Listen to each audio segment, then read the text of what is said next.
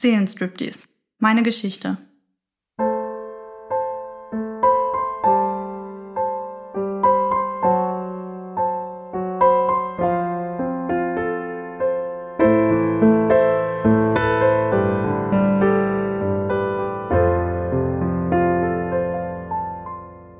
Hi ist mal ihr da draußen. Ich bin Rabea Götte, bin mittlerweile 21 Jahre alt und studiere Hebammenkunde. Ich habe schon unheimlich lange überlegt, ob ich diesen Podcast wirklich aufnehmen möchte und ob ich mir das wirklich zutraue. Aber ich möchte meine Geschichte mit der Welt und vor allem auch mit dir teilen.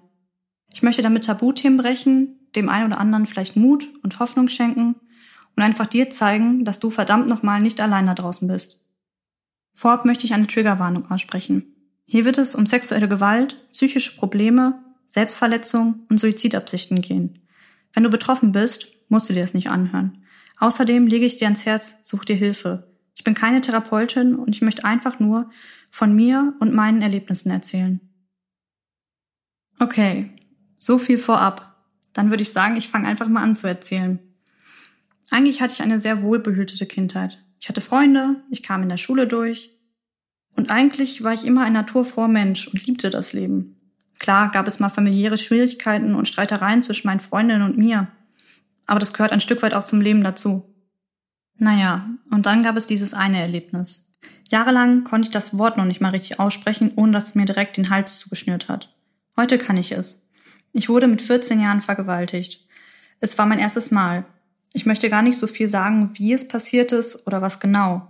An vieles kann ich mich schlichtweg auch nicht mehr richtig erinnern. Es ist auf jeden Fall an einem Abend gewesen, an dem ich eigentlich das erste Mal betrunken war. Und dann war da dieser Typ. Ich nenne ihn mal Martin. Martin habe ich schon immer irgendwie interessant gefunden. Er war eine Ecke älter als ich, vielleicht Anfang bis Mitte 20. Auf jeden Fall kam es dann zu dem Missbrauch. Ja, ich habe klar Nein gesagt. Ja, ich habe geweint. Aber nein, ich konnte mich nicht wehren und es irgendwie verhindern. An der Stelle möchte ich auch nochmal sagen, dass man auch vergewaltigt werden kann, wenn man nicht klar Nein sagt. Die Welt ist nicht nur eingeteilt in Schwarz und Weiß. Es gibt nicht nur Ja und Nein. Manchmal sagt man auch Ja, aber meint eigentlich Nein oder der Körper signalisiert ein klares Nein. Manchmal kann man auch einfach gar nichts sagen. Ich weiß noch, dass ich mich irgendwann wie eine Puppe gefühlt habe und ich war wie innerlich tot. Meine Gedanken waren einfach nur, wann ist es endlich vorbei? Martin benutzte mich sowohl vaginal als auch oral. Irgendwann begann ich im Kopf einfach nur noch anzuzählen. Eins, zwei, drei, vier, bis ich irgendwann bei 500 angekommen war. Nach gefühlt einer Ewigkeit ejakulierte er. Teilweise habe ich immer noch diesen Geruch in der Nase und sein Parfüm ist mir ekelhaft vertraut. Er hat kein Kondom benutzt und ich habe zu dem Zeitpunkt auch noch keine Pille oder sonst irgendwas genommen. Warum auch? Bis dahin war das Intimste, was ich mit einem Mann bzw. mit einem Jungen hatte, ein kleines neueres Küsschen gewesen. Mehr war da noch nie. Doch als es dann vorbei war, war viel mehr da. Ich merkte, dass ich leicht blutete, aber ich konnte mich einfach nicht bewegen. Ich starrte einfach nur an die Decke. Und Martin? Martin legte sich, glaube ich, schlafen. Vielleicht würden die meisten jetzt sagen, warum bist du nicht aufgestanden? Warum hast du nichts gemacht? Warum hast du dir keine Hilfe geholt? Ich konnte es einfach nicht. Ich konnte nichts sagen. Ich war wie eine Statue. Ich konnte es nicht verstehen, was passiert ist. Obwohl verstehen vielleicht schon, aber ich konnte es nicht realisieren. Ich stand unter Schock. Ich weiß noch, dass ich die Nacht eigentlich gar nicht geschlafen habe und es nur geschafft habe, mein Höschen und ein T-Shirt anzuziehen. Und dann neben Martin zu liegen, mit dem Rücken zu ihm und den weißen Schrank anstarrend. Dann war der nächste Morgen, so verrückt, wie es sich anhört, aber mir ging es gut. Wirklich. Die Angst war wie verflogen. Ich fühlte mich einfach nur gut. Es war, als wäre nie etwas passiert, nie als wäre es aus meinem Gedächtnis gelöscht worden. Ich konnte mein Leben einfach weiterleben, ohne irgendwelche Beschwerden. Frag mich nicht, wie genau ich das angestellt habe. Das könnte ich dir absolut nicht beantworten. Auf jeden Fall konnte ich so mein Leben weiterführen. Ich glaube, es war einfach ein reiner Schutzmechanismus. Mit fast 16 habe ich Max kennengelernt und mich das erste Mal in meinem Leben so richtig verliebt. Wir haben eine wirklich tolle Beziehung geführt und ohne ihn hätte ich, glaube ich, sehr viel nicht geschafft. Also wirklich, danke dafür. Naja, aber so eine Beziehung bringt auch die ein oder andere Intimität mit sich. Wir haben mit unserem ersten Mal relativ lange gewartet, würde ich sagen. Als wir dann das erste Mal miteinander geschlafen haben, war es wirklich sehr schön, extrem vertraut und einfach intim. Als wir dann, ich sag mal, eine gewisse Sexgewohnheit hatten, fingen diese komischen Gefühle an. Ich konnte sie nicht zuordnen, aber irgendwann hatte ich regelrecht Angst vor Sex und vor Berührungen. Danach kamen alle Gefühle hoch, die ich damals so erfolgreich weggeschoben hatte. Der Meister der Verdrängung hatte also doch verloren. Unter Tränen habe ich es irgendwann Max gestanden, was passiert ist. Und er hat wirklich gut darauf reagiert. Durch ihn habe ich den Mut gefasst, mir professionelle Hilfe in Form einer Psychotherapeutin zu suchen. Und dann ist irgendwann auch meiner Mutter und danach meinem Vater zu erzählen. Jedoch habe ich ihnen nicht gesagt, wer der Täter ist. Bis heute nicht. Jedoch steht das auf jeden Fall auf meiner To-Do-Liste. Ich möchte meiner Familie sagen, wer es war. Nur zu diesem Zeitpunkt noch nicht. Meine Erinnerungen an die Zeit dann sind wirklich nicht mehr so gut. Ich war in der Einführungsphase der Oberstufe und mir ging es immer schlechter. Ich habe mich von meinen besten Freunden zurückgezogen. Ich litt unter einer klassischen posttraumatischen Belastungsstörung. Sprich, ich hatte Flashbacks, bei denen ich wieder in der Situation war. Ich hatte extrem realistische Albträume von der Nacht. Ich habe den Bezug zu meinem eigenen Körper verloren und ich habe viel zu viel Alkohol getrunken. Zu dieser Zeit habe ich mich auch sehr schuldig gefühlt und war voller Scham. Das war auch der Zeitpunkt, wo ich das Wort Vergewaltigung absolut nicht aussprechen konnte. Immer wenn jemand es, sei es auch nur spaßeshalber, gesagt hat, dann hat sich alles in mir gesträubt. Heute hasse ich es immer noch, wenn Menschen dieses Wort leichtfertig in den Mund nehmen. Ich denke mal, dass es relativ vielen so geht. Ich hätte mehr machen sollen, ich hätte dies oder jenes tun können. Vielleicht redet man sich auch ein, dass es doch gar nicht so schlimm war und man es doch vielleicht auch wollte. Man baut sich sein kleines Kartenhäuschen auf und verpackt die Erfahrung in etwas Angenehmeres. Aber dies ist keine Lösung für immer. Zuallererst, du bist absolut nicht schuldig. Egal, was du gemacht hast oder was du nicht gemacht hast. Egal, was du anhattest, egal, wie viel du getrunken hast. Egal, wenn du schon vorher mit dem Menschen mal intim warst. Aber auch schämen solltest du dich nicht. Schämen sollte sich der Täter oder die Täterin. Ich habe mal einen schönen Satz gelesen. Leider weiß ich nicht mehr, wer ihn gesagt hat. I will never understand why it's more shameful to be raped than to be a rapist. Da steckt so viel Wahrheit drin. Auch möchte ich sagen, dass du wahrscheinlich den Täter oder die Täterin niemals verstehen wirst. In einer Wunschvorstellung hätte ich mich gern mit Martin in einen Raum gesetzt und ihn relativ neutral gefragt, was er sich in dieser Situation gedacht hat. Was fand er daran geil und vor allem, wie geht es ihm heute damit? Diese Fragen habe ich mir unheimlich lange gestellt und sie beschäftigen mich heute teilweise noch. Ich möchte einfach das große Warum verstehen, aber ich kann dir nur sagen, dass du dafür niemals eine zufriedenstellende Antwort bekommen wirst. Du kannst nur lernen, damit umzugehen und es ein Teil deines Lebens sein wird. Dann bin ich irgendwann in die Tagesklinik in Mülheim gekommen. Zurückblickend hat mir diese Therapie und auch die ambulante Betreuung schon etwas gebracht, aber ich glaube, dass ich noch nicht wirklich bereit dafür war. Mir ging es eher ums Überleben anstatt um das Leben. Als ich dann nach dreieinhalb Monaten aus der Tagesklinik wieder in die Schule gegangen bin, habe ich relativ zeitnah den Kontakt zu meiner ambulanten Therapeutin abgebrochen, weil ich der Meinung war, dass es mir wieder gut geht und ich diesen Quatsch doch eigentlich gar nicht brauche. Ich habe einfach wieder angefangen zu verdrängen. Dann lief alles erstmal relativ normal. Klar gab es Hoch- und Tiefpunkte. Aber ich kann auch sagen, immer wenn es mir schlecht ging, bin ich vor meinen Gefühlen geflohen und habe mir die Ablenkung in Form von Alkohol oder auch anderen Drogen gesucht. Dazu kam, dass meine Beziehung zu Max dann zerbrochen ist, woran ich vielleicht auch mehr Schuld habe als er. Außerdem war mit der Beziehung auch die Beziehung zu meinem besten Freund weg, weil ich ihn über Max kennengelernt habe. Nach der Trennung war ich ganz allein in unserer Wohnung. Auch stand ich durch mein Abitur vor der großen Entscheidung, was fange ich eigentlich mit meinem Leben an? Ich wusste es nicht wirklich.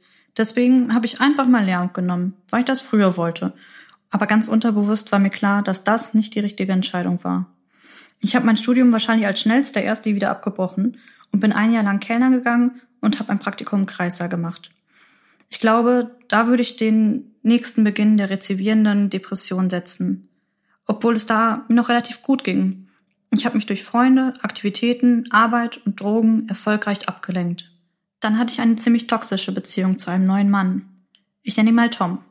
Tom und ich waren nie wirklich ein Paar, aber ich war krankhaft verliebt. Ich hatte unglaubliche Angst, allein zu sein. Angst davor, mit mir selber allein zu sein.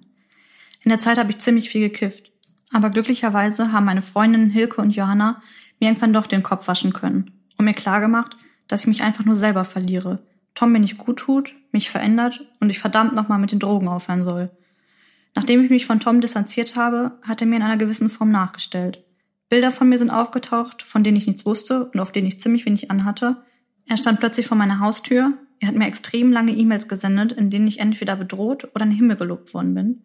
Immer wieder kamen neue Nachrichten, mal mit größeren, mal mit kleineren Abständen. Er betonte immer wieder, dass es das letzte Mal sein würde, aber das war es eigentlich nie. Ich hatte regelrecht Angst vor diesem Menschen.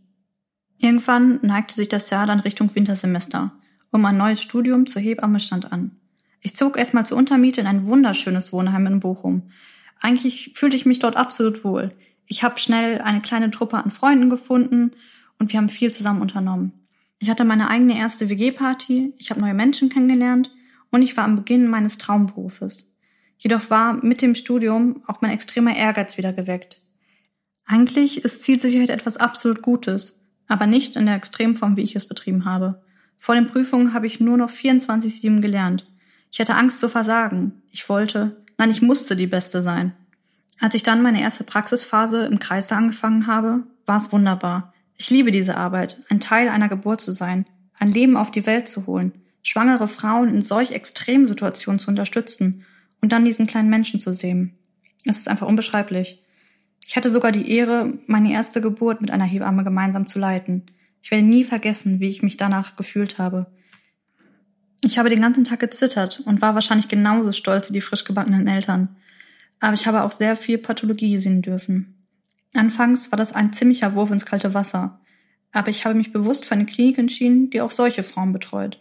Weil ich der Meinung bin, dass man vor allem in seiner Ausbildung so am besten lernt und alles sieht und miterlebt.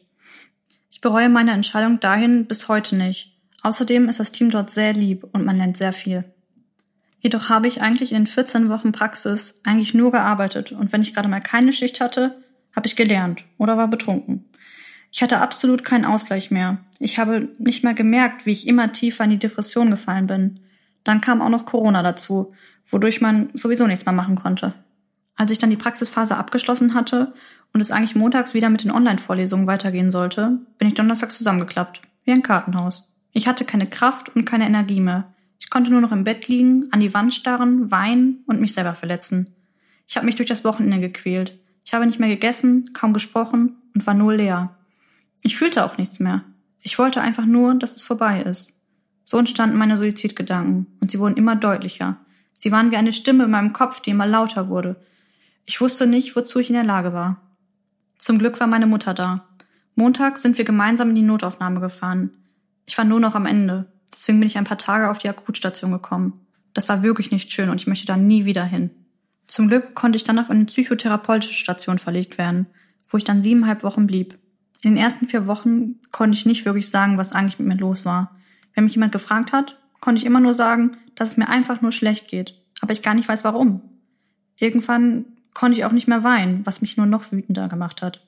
Ich verlor immer mehr den Bezug zu meinen Gefühlen und wusste teilweise nicht, ob ich traurig, wütend oder eigentlich glücklich bin.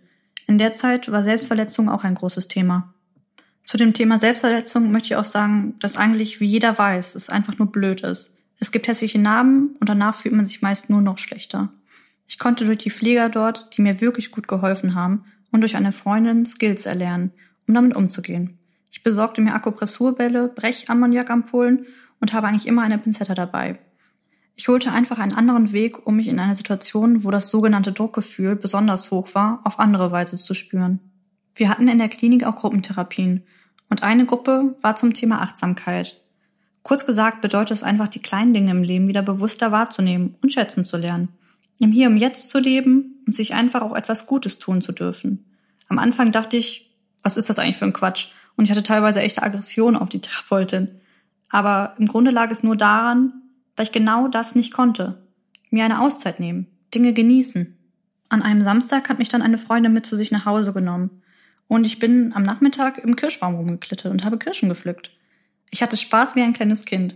Irgendwann saß ich einfach oben in den Ästen und habe mir einfach den Baum angeschaut und die Meisen beobachtet, wie sie von Ast zu Ast gehüpft sind und ab und an an einer Kirsche genascht haben. Da hat es Klick gemacht und ich wusste, was Achtsamkeit bedeutet. Wie schön das Leben einfach ist. Es klingt total banal und vielleicht auch etwas merkwürdig, aber in diesem Moment war ich einfach glücklich. Glücklich, am Leben zu sein und diesen Moment erleben zu dürfen. Dann ging es eigentlich auch so langsam bergauf. Ich habe nach und nach neue Interessen gefunden. Ich kleines Ding gehe jetzt boxen und kann dabei super Frust abbauen und es macht unheimlich Spaß. Außerdem habe ich das Wandern für mich entdeckt. Und wenn ich einen guten Baum sehe, kletter ich gerne noch da hoch. Durch die Einzeltherapie und die unzähligen Gespräche mit den Fliegern und auch mit den Mitpatienten konnte ich meine Probleme sortieren und weiß jetzt, wo ich vielleicht auch noch dran arbeiten muss. Ja, und jetzt ist heute. Ich bin entlassen, derzeit auf der Suche nach einer ambulanten Betreuung und vielleicht wieder einer Gruppentherapie. Ich habe mir eine Auszeit von meinem Studium genommen und möchte erstmal nächstes Jahr weitermachen. Dieses Jahr gehört einfach nur mir. Ich werde das tun, was mir gut tut. Ich möchte nie wieder in ein so tiefes Loch fallen. Natürlich wird es mal einen schlechten Tag oder vielleicht auch eine schlechte Woche geben. Aber ich kann bestimmen, was in meinem Leben passiert und was auch nicht. Ich ganz alleine. Denn am Ende muss ich den Rest meines Lebens mit mir selber verbringen. Das war es. Meine Geschichte ist fürs Erste vorbei. Jedenfalls sind wir im Heute angekommen. Ich möchte dir einfach mit auf den Weg geben, dass du nicht alleine bist. Es immer Hilfe da draußen gibt. Es gibt immer Menschen, die für dich da sind und dich lieben, genauso wie du bist. Aber eigentlich ist es am wichtigsten, dass du dich selber liebst. Und dass du das Leben genauso gestaltest, wie du das möchtest und nicht wie die Gesellschaft, du oder irgendwer anders es dir vorschreibt. Niemand muss eine Depression oder sonst irgendeine psychische Erkrankung alleine durchstehen. Denn auch diese Krankheiten haben genauso eine große Berechtigung, da zu sein, wie ein gebrochenes Bein oder Diabetes. Es ist keine Schande, sich vielleicht auch mal in eine stationäre Behandlung zu geben und Arbeits- und Studiumszeit scheinbar zu verlieren. Denn dabei verliert man nichts. Ganz im Gegenteil, man gewinnt viel mehr. Denn deine persönliche Gesundheit und dein Wohlbefinden stehen an allererster Stelle im Leben. Wenn ich das da rausgeschafft habe, dann tust du das auch. Auch wenn der Weg gerade noch so lang und aussichtslos erscheint. Du schaffst das. Ich glaube an dich. Eins möchte ich noch sagen. Wenn du Opfer von sexueller Gewalt geworden bist und sei es, bitte beachte die großen Anführungsstriche, auch nur eine unangebrachte Berührung oder im schlimmsten Fall eine Vergewaltigung, geh sofort zum Arzt oder am besten in ein Krankenhaus. Dort haben die Menschen die Möglichkeit, Spuren zu sichern, die gegebenenfalls bei einer Anzeige extrem hilfreich sein können. Du musst es nicht sofort zur Anzeige bringen. Die Beweise können lange erstmal aufgehoben werden. Und dann, wenn du dich bereit fühlst, gegen den Täter oder die Täterin benutzt werden. Nimm dir jemanden mit und sei es nur der Nachbar oder jemand von der Polizei. Ich habe das damals nicht getan. Ich bereue dies ein Stück weit. Denk daran, du bist nicht allein. Ja, und jetzt kann ich eigentlich nur noch Danke sagen. Danke, dass du dir die Zeit für meine Geschichte genommen hast.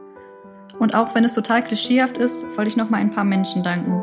Danke, dass ihr für mich da wart. Tausend Küsschen gehen raus an Marie, Johanna, Hilke, Jan, Sigi, Max, an meine wunderbaren Eltern und auch an meine Schwester.